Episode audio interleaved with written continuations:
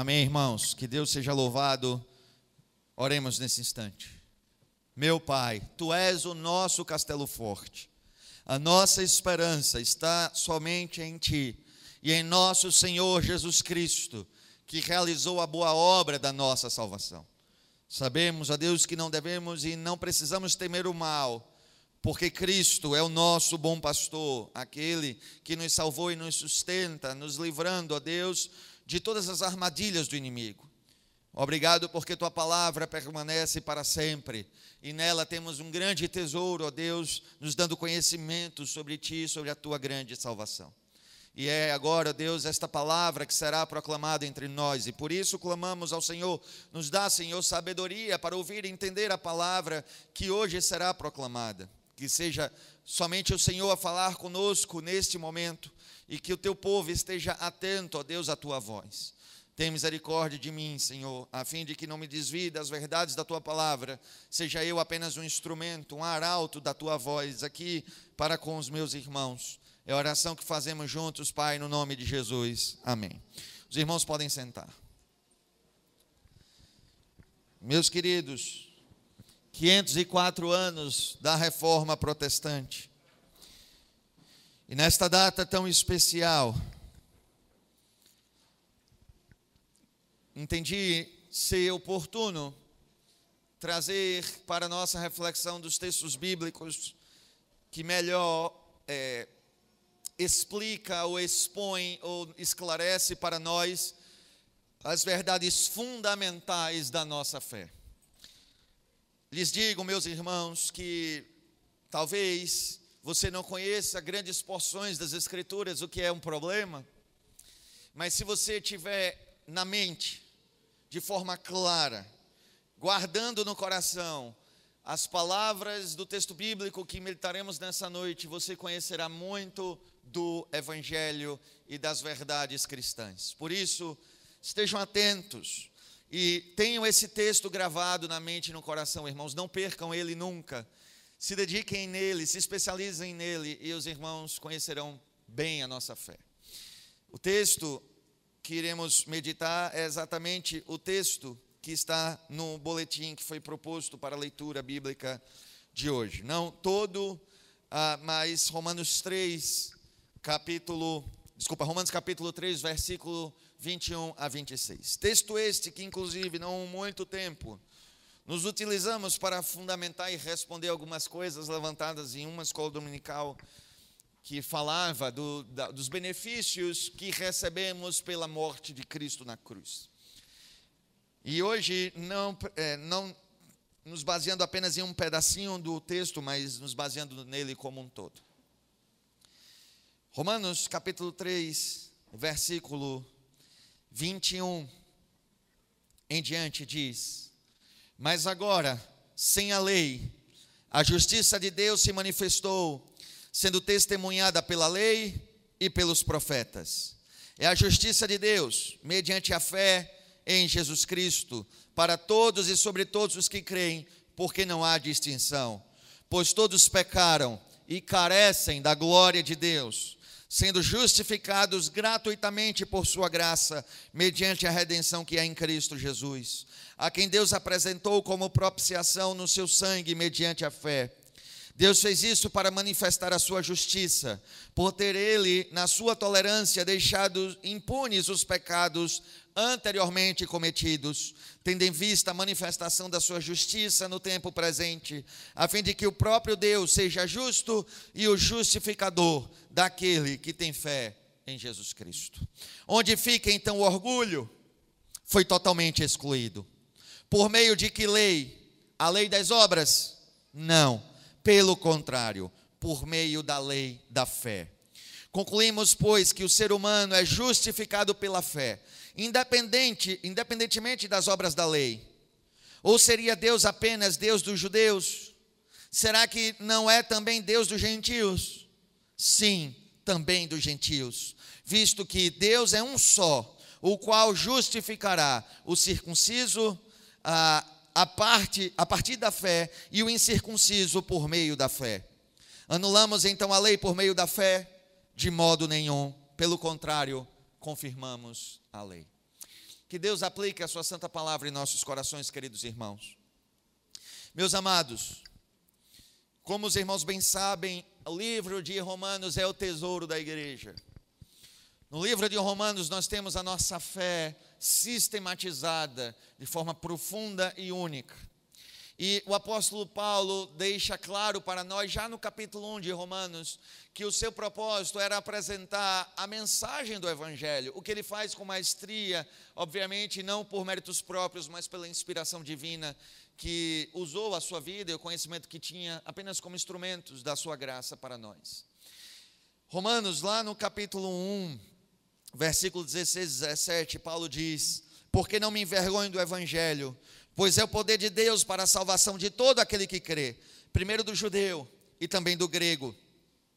Pois a justiça de Deus se revela no evangelho de fé em fé, como está escrito: o justo viverá pela fé. Esse é o tema de Romanos, é aquilo que Paulo se propõe a ensinar no livro de Romanos, a mensagem do evangelho. O apóstolo Paulo, escrevendo à igreja de Roma, diz que não se envergonhava do evangelho e, e deixa claro que o Evangelho é o poder de Deus para a salvação. E ele já enfatiza o que trabalhar, trabalhará em toda a carta: a salvação de todo aquele que crê, não importando se era judeu ou se era gentio. A, a salvação se dá única e exclusivamente em Jesus Cristo pela fé no Evangelho. E o apóstolo Paulo, então, logo depois disso, ele começa a apresentar esse evangelho. Já no versículo seguinte do capítulo 1, lá no versículo 18, ele vai dizer que a ira de Deus está manifestada contra todo o pecador, contra todos aqueles que abandonaram a verdade de Deus pela mentira e abandonaram a piedade pela injustiça, e vai mostrar como essa é a condição de todos os homens. E é interessante que o apóstolo Paulo então vai de capítulo 1, versículo 18, até capítulo 3, versículo 20 mostrando como todos os homens são pecadores, independente de serem judeus ou de serem gentios, que todos carecem da obra de Deus para a salvação. E ele vem então mostrando que a condição dos gentios é de que estão afastados de Deus e que carecem da salvação que há em Cristo Jesus. Logo depois, então, é, ele coloca que a mesma condição é a condição dos judeus, porque os judeus, é como uma cena, né, está sendo aqui montada, então depois dos do gentios serem condenados por serem pecadores, o apóstolo Paulo simula uma situação em que os judeus dizem: Ah, mas nós somos o povo de Deus.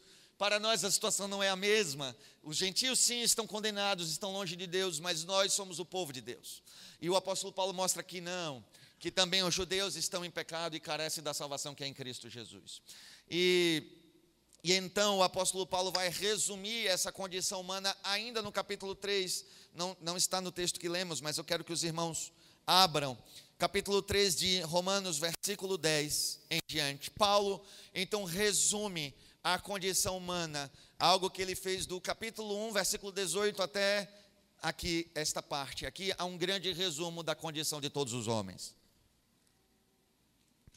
Está escrito assim: como está escrito: não há justo, nenhum sequer. Não há quem entenda, não há quem busque a Deus. Todos se desviaram e juntamente se tornaram inúteis. Não há quem faça o bem, não há nenhum sequer. A garganta deles é sepulcro aberto, com a língua enganam, veneno de víbora está nos seus lábios. A boca eles a têm cheia de maldição e amargura os seus pés são velozes para derramar sangue. Nos seus caminhos há destruição e miséria. Eles não conhecem o caminho da paz. Não há temor de Deus diante de seus olhos. Ora, sabemos que tudo que a lei diz é dito aos que vivem sob a lei, para que toda boca se cale e todo mundo seja culpável diante de Deus. Aqui o apóstolo Paulo nos ensina a condição de todo homem. Esse currículo que vocês comigo leram agora é o meu currículo, é o seu currículo em nossa condição natural. Assim nós nascemos. E compreender o tamanho da nossa pecaminosidade, irmãos, e da nossa condenação é essencial para se entender a mensagem da salvação. Ninguém pode verdadeiramente entender a mensagem da salvação, aquilo que Deus fez por nós, sem verdadeiramente entender a nossa condição sem Cristo, a nossa condição natural. Não é à toa, meus irmãos, que o apóstolo Paulo, quando quer ensinar a mensagem do Evangelho, ele investe do capítulo 1, versículo 18 até o capítulo 3, versículo 20, mostrando quanto somos pecadores. Compreender a verdade do Evangelho é proporcional com entender o tamanho da nossa miséria, da nossa condenação. Vocês sabem que a palavra Evangelho significa boas novas, é uma boa notícia que está sendo dada. E esta boa notícia só é boa notícia para aqueles que compreendem o tamanho da sua miséria de fato. Ora, é uma boa notícia porque o tamanho da, so, da nossa corrupção é muito grande. Nós estamos perdidos em nossos pecados. A nossa condição natural é terrível. Não há esperança para nós em nós mesmos. E num cenário em que a Bíblia revela a nossa condição, o primeiro sentimento que a Bíblia, a Bíblia provoca em nós é um grande desespero. Olha, irmãos, quando a Bíblia diz nessas palavras em Romanos 3, versículo 10 ah, até o 12, vamos só pegar aqui um pedaço. Ora, quando ele diz: Não há um justo nenhum sequer. Esta é a condição de todo homem diante de Deus. Não há ninguém que viva uma vida de justiça diante do Senhor. Todos somos pecadores, não há um justo nenhum sequer. Em toda a história, depois da queda, com exceção do nosso Senhor Jesus Cristo, a condição de todo homem nascido de mulher, obviamente no sentido de humanidade, isso vale para homens e mulheres. A condição, a condição de todo ser humano é de ser pecador e ser condenável diante de Deus. Não há um justo nenhum sequer. E, e é interessante que as propostas de salvação que surgiram no meio cristão, é, você pode julgá-las a partir desse critério, daquilo que essas propostas tratam sobre a condição do homem. É interessante que o apóstolo Paulo está escrevendo aos Romanos. E escrevendo aos Romanos, ele diz: Eu não me envergonho do Evangelho, o Evangelho é o poder de Deus para a salvação do homem. E logo no versículo seguinte diz: Este poder se dá de fé em fé, porque o justo viverá pela fé. Então o apóstolo Paulo, de cara, diz que não há esperança para o homem longe de Deus, não há esperança para o homem nos seus próprios méritos ou esforços, apenas a verdade do Evangelho é o caminho de esperança para o homem, e esse caminho da graça de Deus que nos salva só pode ser acolhido pela fé. E isso Paulo escreveu aos Romanos.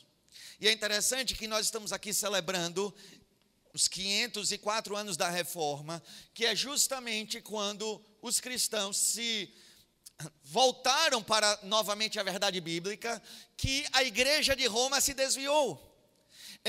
É interessante, irmãos, que fundamentalmente usamos o livro de Romanos sempre atrelado à questão da reforma, afinal de contas, esse texto, o justo viverá pela fé, de Romanos capítulo 1, versículo 17, ele foi fundamental para a conversão de Lutero e para tudo aquilo que Deus fez.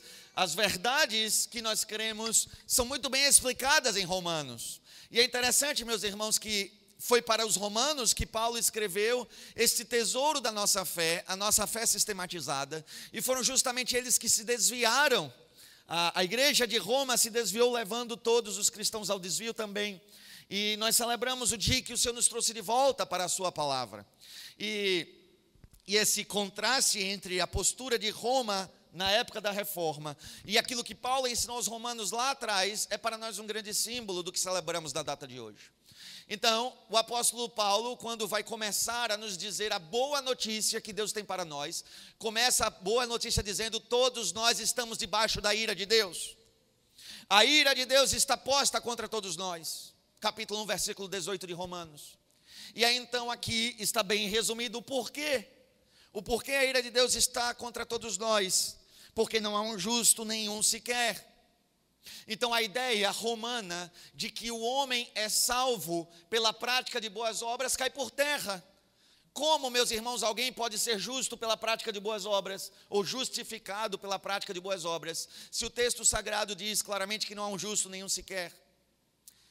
Para além disso, há alternativas que diz que de fato precisamos da graça de Deus, mas é necessário que o homem responda com fé para tornar essa salvação possível.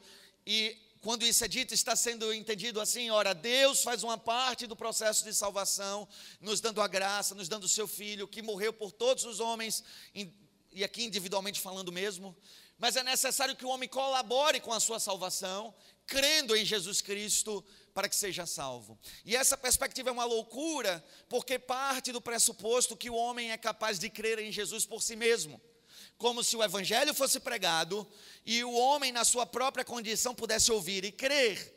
Ora, pastor, eu concordo que o homem é pecador e não consegue realizar boas obras para ser salvo. Eu concordo com isso. Mas então o evangelho é pregado e o homem responde com fé e aí ele colabora com sua salvação e aí ele será salvo. Meus irmãos, dizer isso é não compreender ainda a totalidade da nossa iniquidade. Porque quando Paulo vai falar da totalidade da nossa iniquidade aqui em Romanos, ele começa falando que realizamos apenas obras más, mas logo então ele enfatiza que não é só o que fazemos que é mal, mas até a nossa condição de conhecimento é corrompido. Ora, irmãos, que nível de iniquidade nós estamos? Paulo diz: não há um justo nenhum sequer, e logo depois diz: não há quem entenda, não há quem busque a Deus, todos se desviaram e juntamente se tornaram inúteis. Não há quem entenda e não há quem busque a Deus. Ora, irmãos, se é verdade que o Senhor realiza uma parte da salvação em Cristo, mas, no entanto, exige de nós que completemos essa obra, contribuindo com a nossa própria fé, como se a fé viesse e fosse produto de nós mesmos. Eu tenho uma péssima notícia para dar a vocês: não haverá ninguém salvo nesse mundo, todos serão condenados para a condenação eterna, porque a Bíblia está dizendo que não há ninguém que entenda.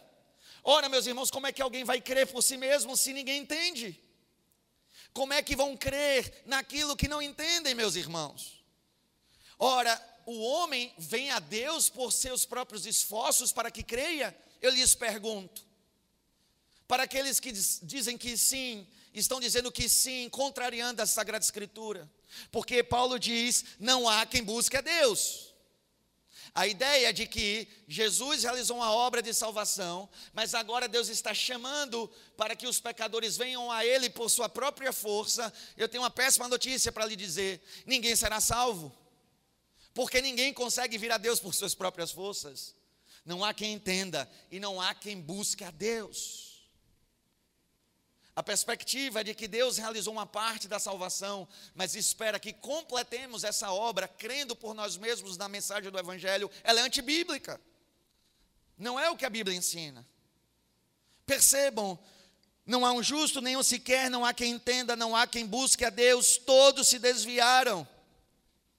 Como, meus irmãos, essas pessoas irão contribuir com a sua salvação se elas são incapazes de crer, de entender e de buscar a Deus? A nossa condição de pecadores é tão grande que o apóstolo Paulo, lá em Efésios capítulo 2, um texto que os irmãos conhecem muito bem, vai comparar a nossa condição como mortos. Nós estávamos mortos em nossos delitos e pecados. Foi necessário que Deus nos desse vida em Cristo Jesus. Aquilo que Paulo está dizendo é que a, a salvação consiste na seguinte ideia: você está morto em seus pecados, para você não há esperança e Deus não está oferecendo a você, olha, eu vou lhe salvar, mas levante e venha até mim para que eu lhe salve. Isso é uma loucura, um morto não pode fazer nada por si mesmo. Mas então a palavra diz que ele nos deu vida quando estávamos mortos em nossos delitos e pecados. E uma vez que a conclusão óbvia é que a salvação é operada totalmente por Deus, o que é que Paulo diz logo em seguida? Pela graça vocês são salvos é algo que vocês receberam gratuitamente sem merecer, e é uma obra totalmente de Deus na vida de vocês. Ora, meus amados irmãos, o Evangelho está imbuído da seguinte ideia: Deus nos salvou quando nós não poderíamos fazer nada por nós mesmos. Uma boa metáfora, meus irmãos, para entendermos a obra da salvação é olhar para a história de Lázaro.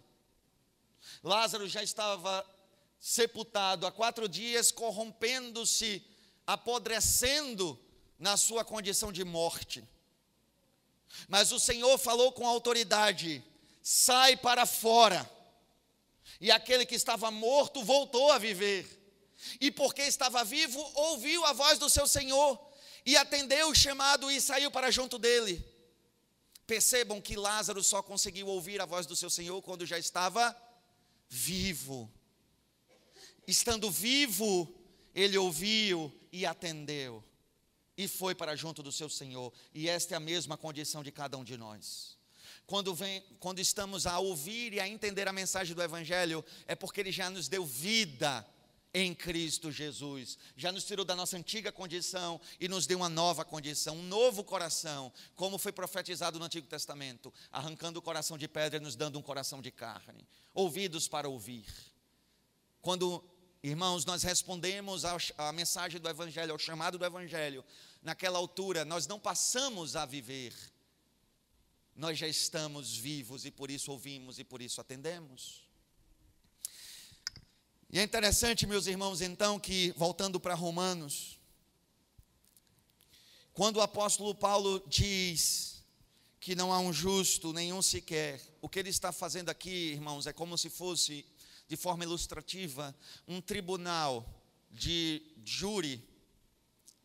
A humanidade está sentada no banco dos réus e recebeu a, a, palavra de condenação do justo juiz. Não há um justo, nenhum sequer.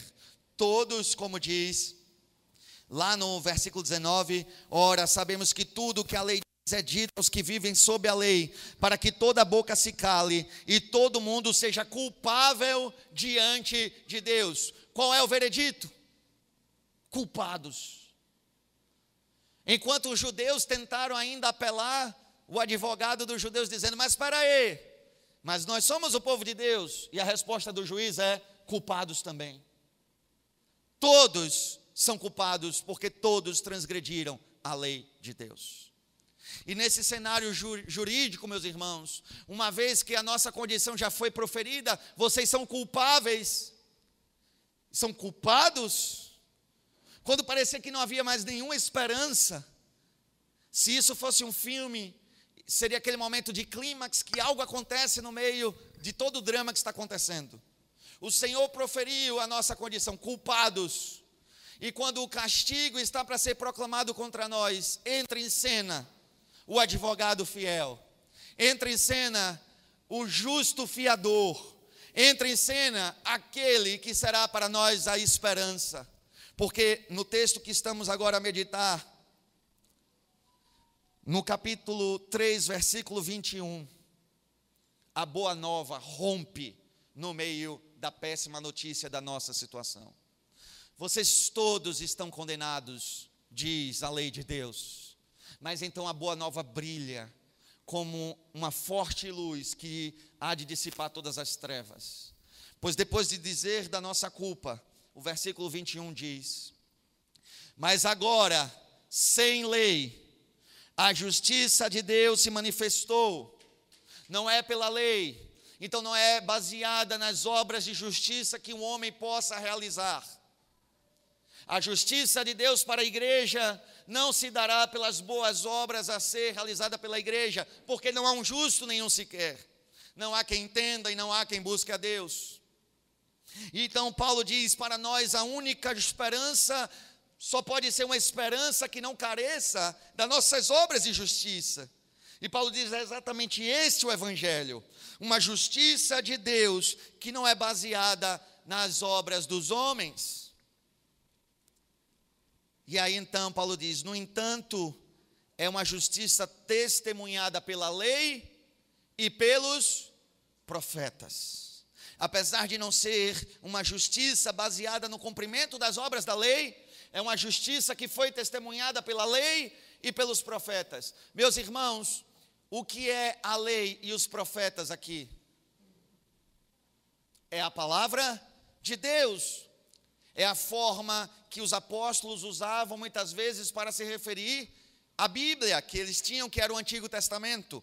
Ora, a Bíblia para eles era dividida em três partes: a lei, os profetas e os escritos ou salmos, ou qualquer coisa do tipo. Quando aqui ele está dizendo leia os profetas, ele está falando de toda a palavra. Ele está dizendo a justiça de Deus está baseada naquilo que a palavra nos ensinou. nas verdades da palavra de Deus. E é por isso, meus irmãos, que hoje nós relembramos um dos fundamentos da nossa fé, que é o sola escritura, que toda a verdade de Deus que devemos conhecer para nossa salvação e para nosso relacionamento com Deus está baseada na verdade da palavra de Deus. Sola escritura, somente a escritura. A autoridade última em matéria de fé e de prática da igreja é a palavra de Deus. E não é à toa que, ao trazer a mensagem do Evangelho, ao ensinar a doutrina cristã, várias e várias vezes os apóstolos citam, conforme as Escrituras, muito fácil de perceber, 1 Coríntios capítulo 15, no resumo que Paulo faz do Evangelho. Cristo morreu por nós segundo as Escrituras, ressuscitou ao terceiro dia, segundo as Escrituras. Ora, as Escrituras são a nossa única regra de fé e de prática, autoridade sobre a Igreja de Cristo. A Igreja de Cristo se curva às verdades da palavra de Deus, por entender que a palavra de Deus é o próprio Deus falando conosco. Ora, nós só temos um soberano sobre a igreja, só um. E este soberano não é o Papa, não é o magistério da igreja, não é a assembleia de uma igreja congregacional, não é o presbitério ou conselho de uma igreja de governo presbiteriano. A autoridade suprema sobre a igreja é Cristo e somente Cristo. Apenas Ele é soberano sobre a sua igreja.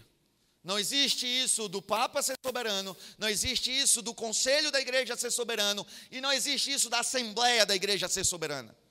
Rejeitem todas essas coisas como invenções de homens e desvio da verdade da palavra de Deus. Há apenas um soberano sobre a igreja, e este é Jesus Cristo, nosso Senhor.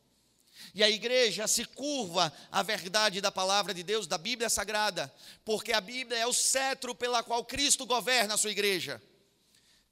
Quando eu digo Cristo é o único soberano da igreja, as pessoas me tomam como um utópico. Ah, tá bom, Cristo é o soberano da igreja. E você está esperando o quê? Que o céu se abra e a voz do Senhor fale: façam isso, façam aquilo, eu quero isso, eu quero aquilo. É isso, pastor, que você está esperando? Eu lhes digo: não. Eu sei a vontade do meu Senhor para com a sua igreja, porque Ele me deu a sua palavra. Eu não preciso de revelações. Outras porque a palavra é suficiente. Toda a igreja, sem exceção, é chamada a se curvar à autoridade da palavra de Deus. E não há instância na igreja que tenha poder para mudar, ou rejeitar, ou acrescentar qualquer coisa que esteja na palavra de Deus. Ninguém na igreja tem esse poder. Porque há um só legislador sobre a igreja de Cristo. E este é o próprio Senhor Jesus. E aqui está a regra última e máxima da nossa fé e da nossa vida como crentes. Paulo deixa claro que aquilo que é o fundamento da nossa fé está debaixo do testemunho da palavra de Deus, testemunhado pela lei e pelos profetas. Aquilo que cremos e vivemos como igreja está debaixo do testemunho da palavra de Deus. Por isso a nossa confissão de fé diz: naquilo que a Bíblia declara, a nossa fé está finalmente resolvida. Nós nos curvamos à palavra de Deus, porque é a verdade de Deus. E depois de colocar o fundamento de autoridade que é a palavra de Deus, o apóstolo Paulo começa a explicar o evangelho em que nós queremos, a mensagem da nossa salvação, o fundamento da nossa fé. E ele diz: é a justiça de Deus, mediante a fé em Jesus Cristo para todos e sobre todos os que creem. Ora, aquilo que a palavra de Deus nos testemunha como sendo a verdade de Deus e o fundamento da nossa fé se resume à seguinte ideia: o homem não pode salvar a si mesmo, nem sequer contribuir com a sua salvação. Então a única esperança para ele está na obra perfeita realizada por Cristo Jesus. A justiça de Deus se dá mediante a fidelidade de Jesus Cristo. O texto, na versão que eu estou usando, diz: A justiça de Deus se dá mediante a fé em Jesus Cristo para todos os que creem. A tradução provavelmente mais correta desse texto seria: a justiça de Deus mediante a fidelidade de Jesus Cristo para todos e sobre todos os que creem. Nós somos salvos, meus amados irmãos, porque Ele foi fiel. Nós somos salvos porque Ele realizou o plano perfeito estabelecido pelo Pai para a nossa salvação. Ele foi fiel ao pacto eterno que o próprio Pai estabeleceu para que ele cumprisse. Nós somos salvos porque ele foi fiel. E a nossa salvação se dá pelas obras perfeitas de Cristo Jesus, o nosso Senhor. Ele viveu uma vida de justiça em nosso favor, visto que não podemos cumprir a justiça de Deus, ele cumpriu em nosso lugar. Ele morreu levando sobre si os nossos pecados e a condenação e a ira de Deus que deveria cair sobre nós caiu sobre ele. E ele ressuscitou para nos dar vida nova e vida eterna. Hoje está sentado à direita do Pai, reinando em glória e poder, intercedendo em favor da sua igreja e há de voltar, meus irmãos, para nos salvar e para trazer a consumação de todas as coisas. Nós somos salvos pela obra de Cristo. Somente em Cristo há salvação. Solos Cristo, somente em Cristo. Não há salvação em nenhum outro. Por isso não aceitamos que haja outro mediador entre Deus e os homens. Não aceitamos que haja outro redentor ou redentora, nem sequer outro corredentor ou corredentora. Nós não aceitamos a intercessão de ninguém a não ser a intercessão de Cristo como nosso sumo sacerdote. Para nós não existe a ideia de que os santos do passado possam interceder por nós, que alguma serva fiel do Senhor possa interceder por nós na hora da nossa morte. Para nós não existe a perspectiva que um homem em nossos dias está imbuído de poder especial da parte de Deus, como um sacerdote que haverá de fazer mediação entre o povo de Deus e o próprio Deus. Nós não cremos nisso. Não cremos na intercessão de santos, não cremos na intercessão de padres, de ministros, de pastores, ou seja o que for. Não colocamos a nossa esperança em qualquer outra pessoa que não seja o nosso Senhor Jesus Cristo. Só Ele é o redentor da igreja, só Ele é o mediador da nossa salvação. Só Ele é capaz de interceder por nós, porque realizou uma obra eficaz e perfeita para a nossa salvação. E não apenas isso, como disse, Ele também é o único soberano sobre a sua igreja. Não há outro cabeça, não há um vigário de Cristo entre nós, como uma espécie de representante único de Jesus sobre a terra. Isso não existe. Apenas Cristo é o cabeça da igreja, apenas Ele é o Senhor da igreja. Alguns vão dizer que o Papa é o cabeça da igreja e senhor da igreja. E nós protestantes rimos de tamanho absurdo. Mas os protestantes têm eleito seus próprios papas. Seja um bispo ou presidente de uma igreja que o que fala é inerrante e todos devem se curvar. Seja um conselho de pastores ou presbíteros da igreja que o que fala é lei eles são tidos como soberanos na igreja. Seja por uma congregação que acha que é capaz e tem o poder de decidir o que quiser e fica como soberania. E alguns ainda repetem: a Assembleia da Igreja é soberana. Maldito aquele que proferiu essas palavras, porque soberano na igreja é Cristo. E não há outra cabeça na igreja a não ser Cristo. E todos os poderes ordenados por Ele estão submissos a Ele e à Sua palavra. Só em Cristo a salvação e só Ele é o soberano sobre a igreja. Só os Cristos é aquilo que nós cremos, meus irmãos. Não há outro mediador, não há outro Senhor. A salvação é apenas em Jesus Cristo. É a justiça de Deus mediante a fidelidade de Jesus Cristo para todos e sobre todos os que creem. Essa obra perfeita que Jesus realizou, realizou para benefício do seu povo que viria a crer no seu evangelho. Esta graça que nos salvou, ela nos é dada única e exclusivamente mediante a fé. Ou seja, a confiança que nós temos e colocamos na obra perfeita de Cristo Jesus.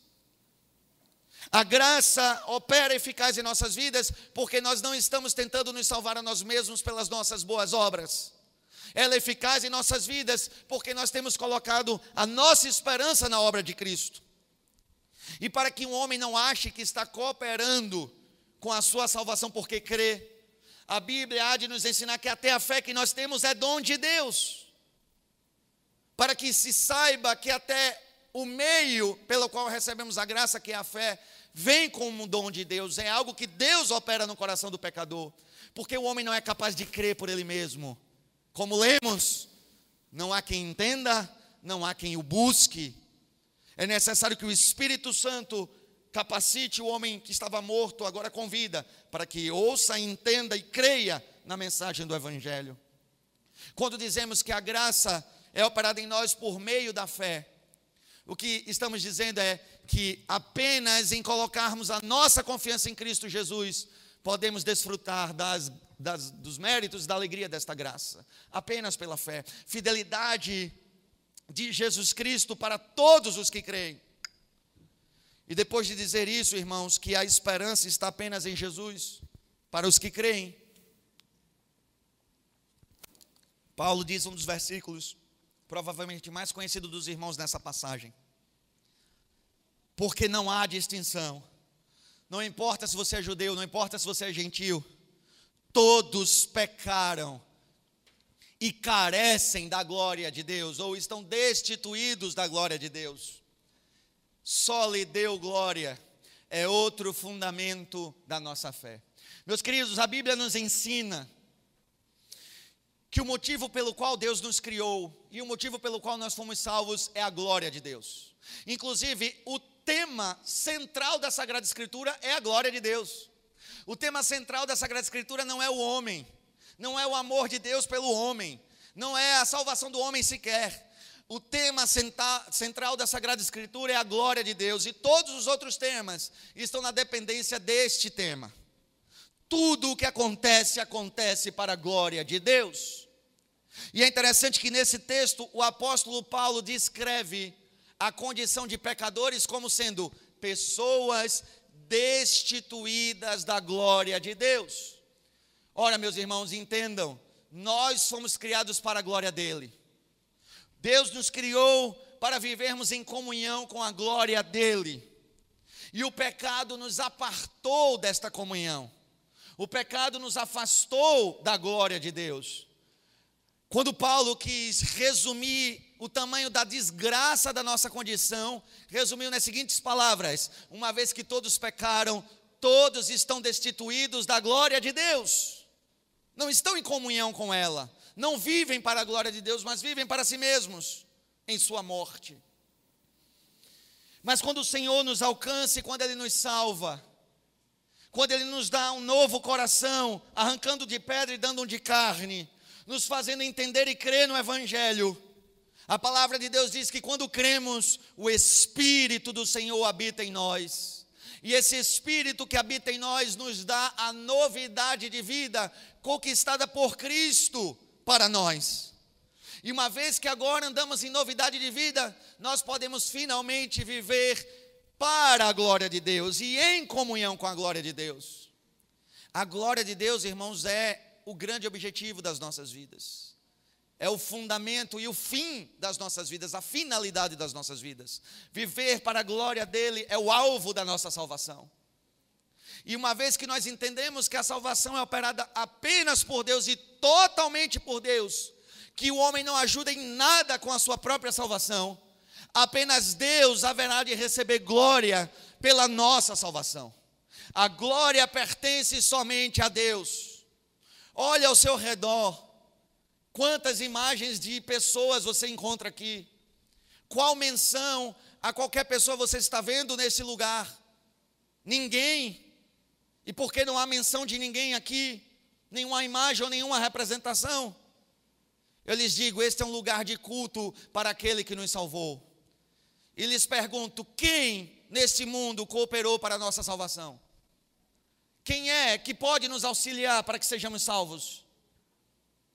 Vocês sabem, ninguém a não ser o próprio Deus que nos salvou. É por isso, meus irmãos, que não temos qualquer tipo de menção, adoração, veneração ou qualquer perspectiva de glória para ninguém que não seja o nosso bondoso Deus. Em nossa fé, ministro da palavra não é glorificado, santos do passado não são glorificados, ninguém merece glória e louvor a não ser o nosso Deus, porque a salvação pertence a Ele e somente a Ele. Apenas Ele é o nosso Senhor, apenas Ele é o nosso Salvador, apenas a Ele devemos prestar toda a honra e toda a glória e todo o louvor. E nós só podemos fazer isso quando somos alcançados pela salvação que Deus operou em nós, através da obra de Cristo e mediante a fé que nos deu. Só a Deus toda a honra e toda a glória, meus irmãos.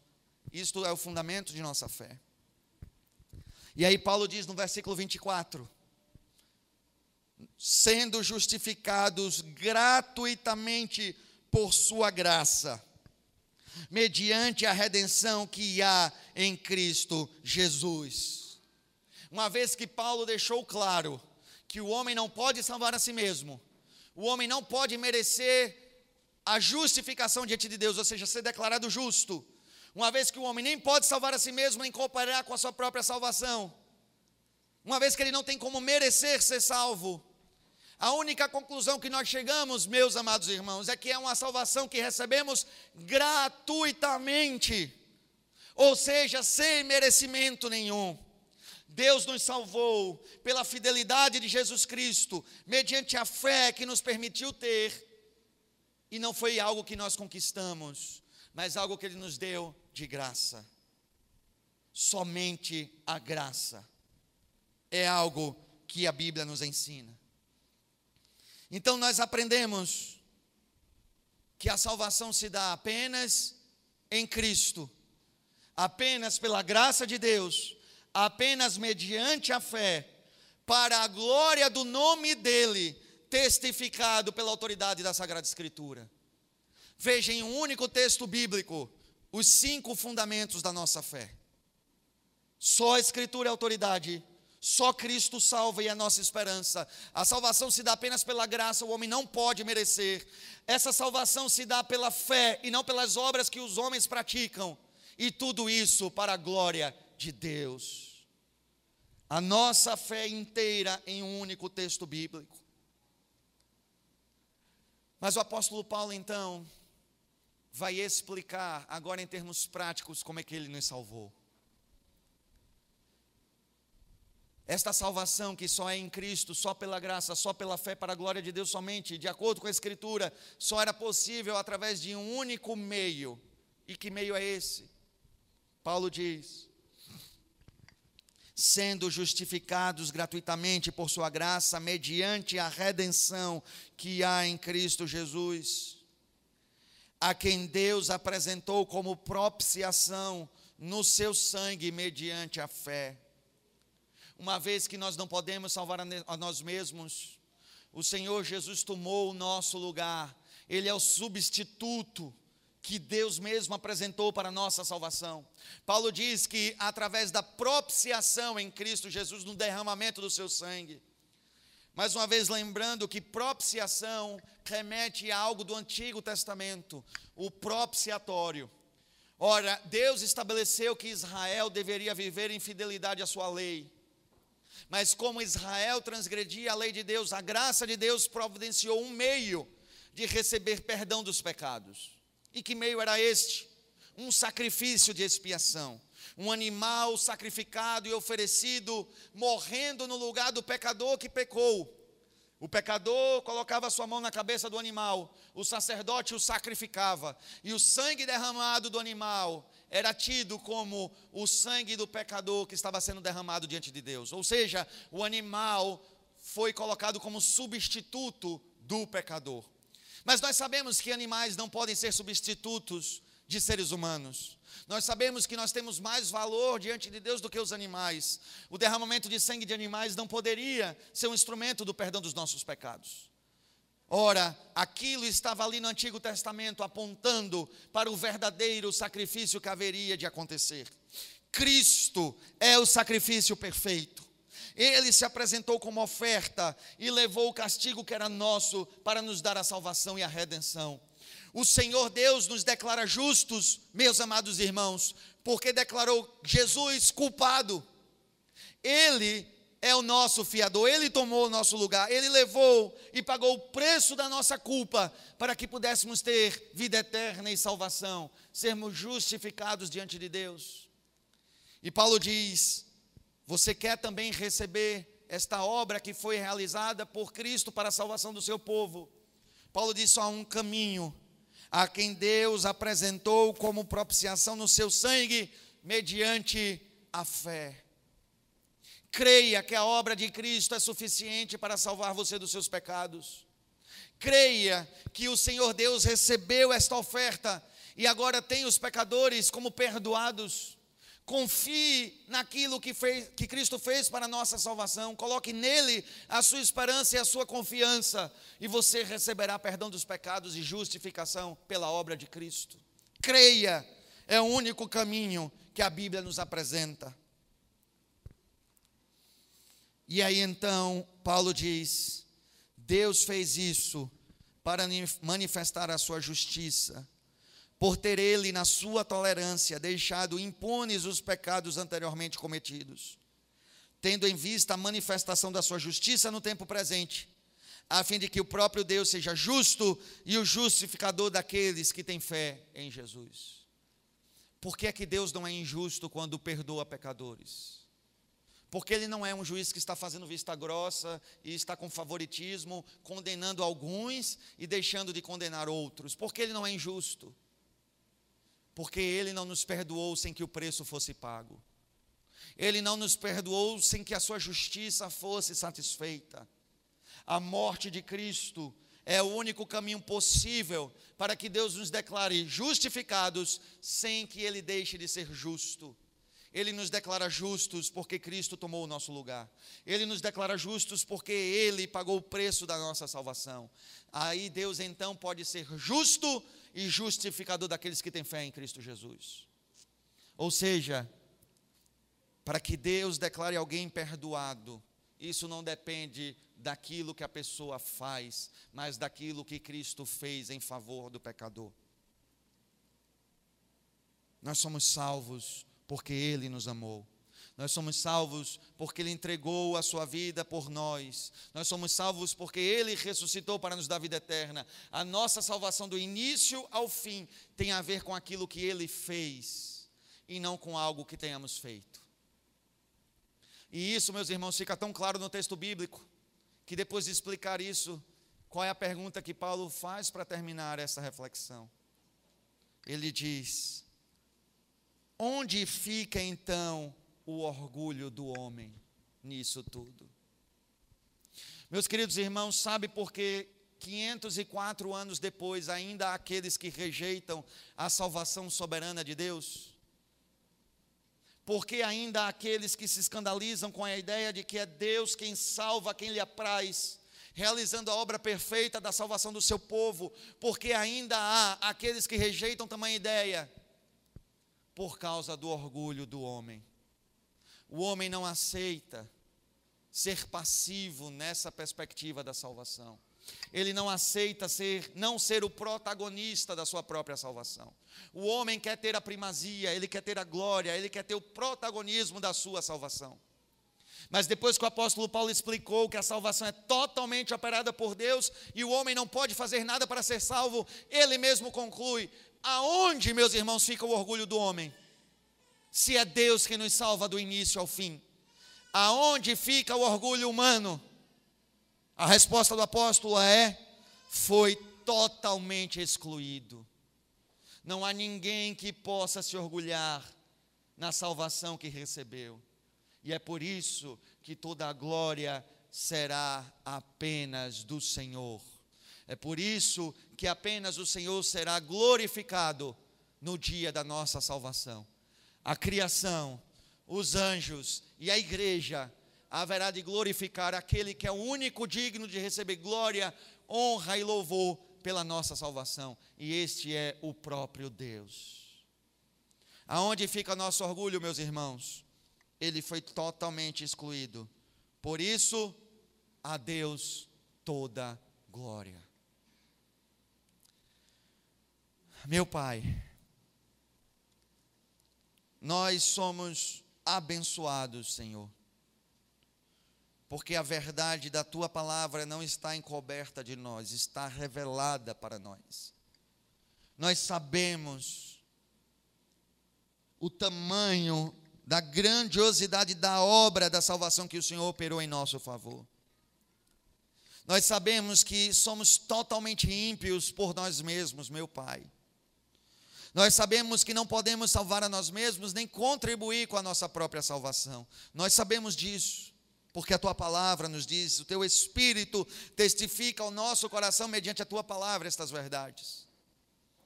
Sabemos, ó Deus, que não há esperança em nós mesmos. Mas te louvamos, ó Deus, e te agradecemos, porque pela obra perfeita realizada por Cristo Jesus nós somos salvos uma obra eficaz que não precisa ser complementada com mais nada, porque apenas Cristo é suficiente para a nossa salvação. Sabemos, ó Deus, que essa salvação nós recebemos não porque merecemos, mas pela tua graça. Sabemos que recebemos não por obras de justiça que praticamos, mas pela confiança que o Senhor nos deu na obra de Cristo Jesus, apenas pela fé. E sabemos, ó Deus, de tudo isso, porque a tua palavra, que é a autoridade máxima sobre nós, nos revela todas essas coisas. E é por isso, Senhor, que nessa noite nós rendemos glória somente a Ti. Que apenas Tu, ó Senhor, seja glorificado na nossa salvação. E glorificado por tamanha boa notícia que nos foi dada pelo Evangelho. Pai, bendito seja o Teu santo nome, Senhor. Te agradecemos e te louvamos. É a oração que fazemos no nome santo de Jesus. Amém.